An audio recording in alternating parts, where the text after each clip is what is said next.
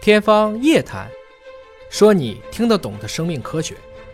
欢迎大家关注我们今天的节目，我是向飞，为您请到的是华大基因的 CEO 尹烨老师。尹烨老师好，向飞同学好。本节目在喜马拉雅独家播出。那么今天我们还请到了一位病毒感染方面的专家陈维军老师。陈老师你好，向飞老师好。这个请尹烨老师给我们介绍一下陈维军老师在病毒感染方面到底有哪些傲人的成绩？陈维军博士是我们国家的一个在传感染方向顶级的研究专家。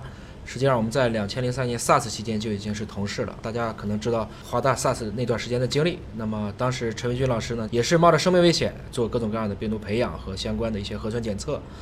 后来，陈老师参加了多次重大的传染病和疫病的一些防控的相关的工作，比如说高致病性的禽流感、猪链球菌，包括后期的一些生物反恐的项目的参与。还有非洲在塞拉利昂当时的埃博拉的疫情，包括陈老师最近正在跟世卫组织和这个盖茨基金会等合作，致力于像非洲的一些像疟疾啊、像结核呀、登革啊等等提供中国的一些科技力量。所以陈云军老师所接触到的病原微生物的感染的种类五花八门，各种各样的，是不是都归你管？不能说都归我管吧，应该说这些感染性疾病嘛，它们有共通之处。嗯。因为感染性疾病传播的三个要素，嗯，传染源、传播途径和这个易感人群，嗯，实际上他们三个都有共同之处。那我们防范的措施呢，也可能针对这三个措施来去执行。我们常见的很多的感染性的这个病源啊，像什么流感病毒啊，或者是有一些什么细菌感染的感冒啊，好像是比较司空见惯一些。医院的这个医生呢，也经验比较的充足，但是总感觉时不时的呢，就会冒出一些以前从来没有见过的东西。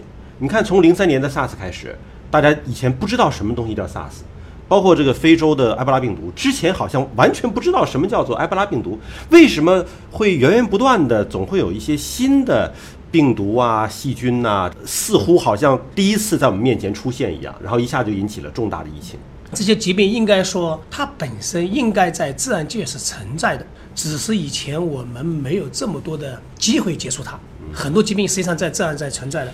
比如说大家提到的艾滋病，嗯，那艾滋病最早它可能是在大猩猩里面出现，那它没有到人之前，在动物里面大家不去重视它，你不去发现它，它一旦通过跟人的接触传到人了，大家才会重视它。既然重视它呢，大家就认识到它了，所以大家觉得，哎，这个病怎么又出现了？它是真实存在的。所以说以前是没有感染到人，所以不认知。那为什么现在越来越多的以前并不感染人的细菌病毒开始感染人了呢？在科学上应该可以这么看几个方面吧。第一个方面可能是本身病原微生物自我进化的一个结果，它原来在感染动物的时候，它要跨种到人的时候，它需要有所变化，它可能在致病性上有些区别。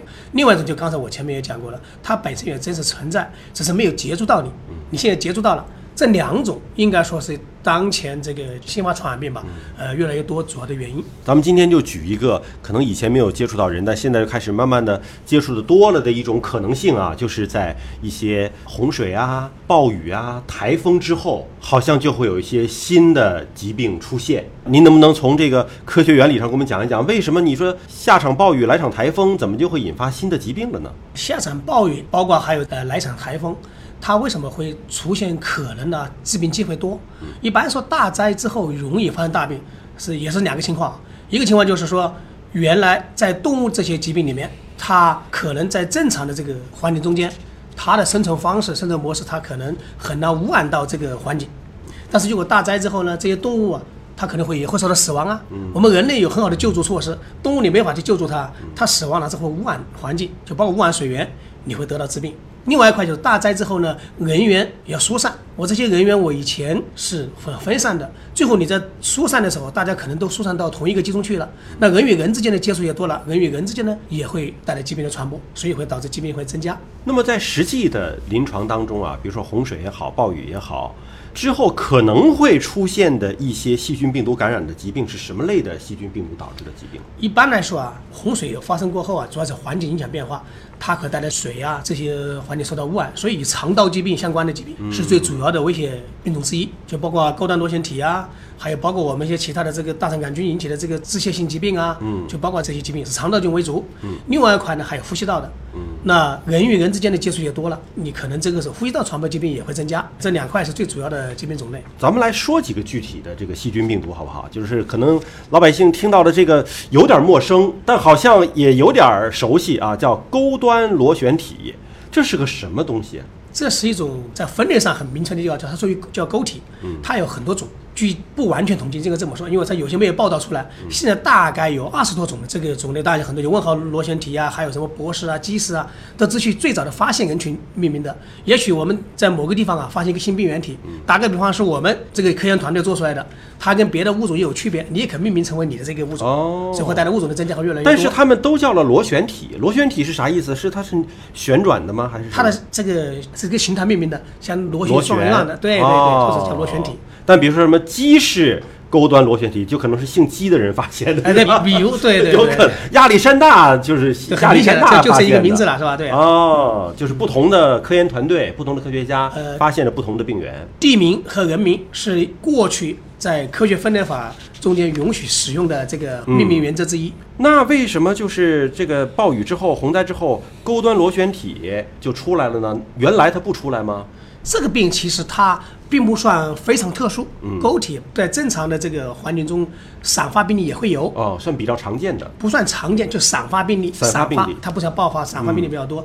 但是，一旦比如说这个感染的这个老鼠，如果死亡，它泡到水里了，啊。然后你这个人呢又在这个水里面去接触了，嗯。因为我们正常环境下没有发生洪水的时候，我不会接触到污水，嗯，它这个洪水发生之后呢，污水就出来了，你接触到了。还有另外一款像钩体这种病啊，它有时候在河流里面本身就有，我们大面积的人去那个河里游泳啊，你也可以接触到。哦所以往往运动会的时候，这个铁人三项啊，这运动会也会爆发这样的感染流行。哎，它是通过呼吸道还是消化道，还是说皮肤接触就能够感染？接触皮肤接触接触就可以感对。接触可以感染。那真是水里有的话，你泡水里洗个澡、游个泳，有可能就有可能。这个我们中国国内还有其他我们原来叫血气虫病啊，对这也是你要这个水里面有那个钉螺，啊是吧？啊你一接触到它，它就感染，你对。那它感染之后会有什么样的症状？有什么样的危害？一般来说，这个病啊，它感染人体之后，它会在体内代谢释放自己的类毒素，嗯，这个类毒素它就会引起你的这个免疫系统反应，发热呀，包括这个循环系统的衰竭啊，包括器官实质性损害啊，这些都会出现。它是一种细菌，对吧？对那是不是抗生素就能够杀灭它？对，啊抗生素对它是有效的。那是广谱抗生素啊，还是需要特定的某一种抗生素呢？枸杞的耐药目前为止还不像大肠啊或者这些菌那么明显，一般的广谱抗生素对它都是有效的，包括青霉素、红霉素都有效。就只要你医生诊断出来是这种枸体，那就用抗生素是可以治愈的。是的，哦它的治疗愈后效果还是比较好的。嗯，那么还有一种，现在小区啊防蚊防得很厉害啊，说这个预防登革热，而且还经常会爆出来说，哎，某个小区这个发现了登革热的几例几例的这个病例哈。登革热我们在南方听到的很多，这到底是一种什么东西？登革热是一种由病毒引起的疾病，嗯，它主要是以发热为主，但是呢，登革热它还有一种严重的症状，就登革休克综合症和登革出血综合症，这两个病是属于严重的，死亡率会比较高。引起这个登革热和登革休克综合症和登革出血综合症的这病毒叫登革病毒，它有四个血清型，一二三四四个血清型。一般来说，它主要发生在热带和亚热带地区，比如说在这个赤道地区，登革热是非常重要的公共卫生问题，也是危害老百姓生命健康最主要的疾病之一。在中国呢，主要以前发生在广东、广西、云南、台湾这个热带和亚热带区域的，但随着全球气候的转暖吧。登革向内地扩散的趋势是很明显的。我们在中国现在最远报道的原发性感染地区，输入性感染不算，嗯，因为它可能是去东南亚去旅游了、带回来的。原发性感染地区已经到了浙江地区和这个上海地区了。哦，已经到了长江流域了，哦从珠江流域扩展到长江流域了。这些地方因为以前蚊子是过不了冬，它很难形成这个持续性的本地感染。登革的主要传播媒介是伊蚊，嗯白纹伊蚊和这个埃及伊蚊。嗯在中国主要是白纹伊蚊。在以前气候变化转暖之前吧，嗯白纹伊蚊主要局限于在湖南的南部这个纬度以下。据现在的流行病学调查吧，连北京都出现了白纹伊蚊了，哦，所以风险就会增加到黄河流域都有可能。那您说这个登革热感染就主要是发烧，那么一般的发烧起码是不致命吧？但您说这个还有两种危险的情况，那是什么样的人有可能会感染登革热之后出现那种什么休克呀、出血啊这种危险的情况？这个就非常专业了。登革热是一大类病，那两种严重的病也算登革热。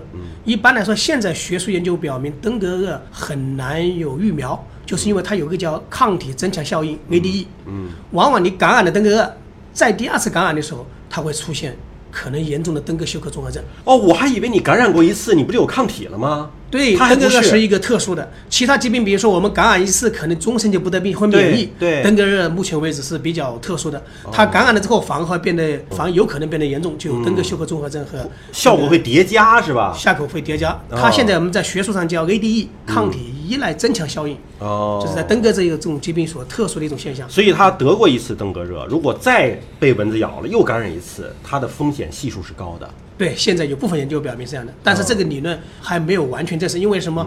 在我们广东地区吧，应该说登革每隔一两年就会一次大年，我们叫大年。今年实际上是广东地区登革比较流行重的年，但实际上在中国的登革重症病例并不多。嗯，这个可能是有待研究，是吧？有待进一步的研究。研究对但如果一旦感染登革热之后，治疗的方式呢？登革热它是一种病毒性的疾病嘛，对那抗病毒治疗结合临床的对症治疗，嗯是两项还是很好的效果的。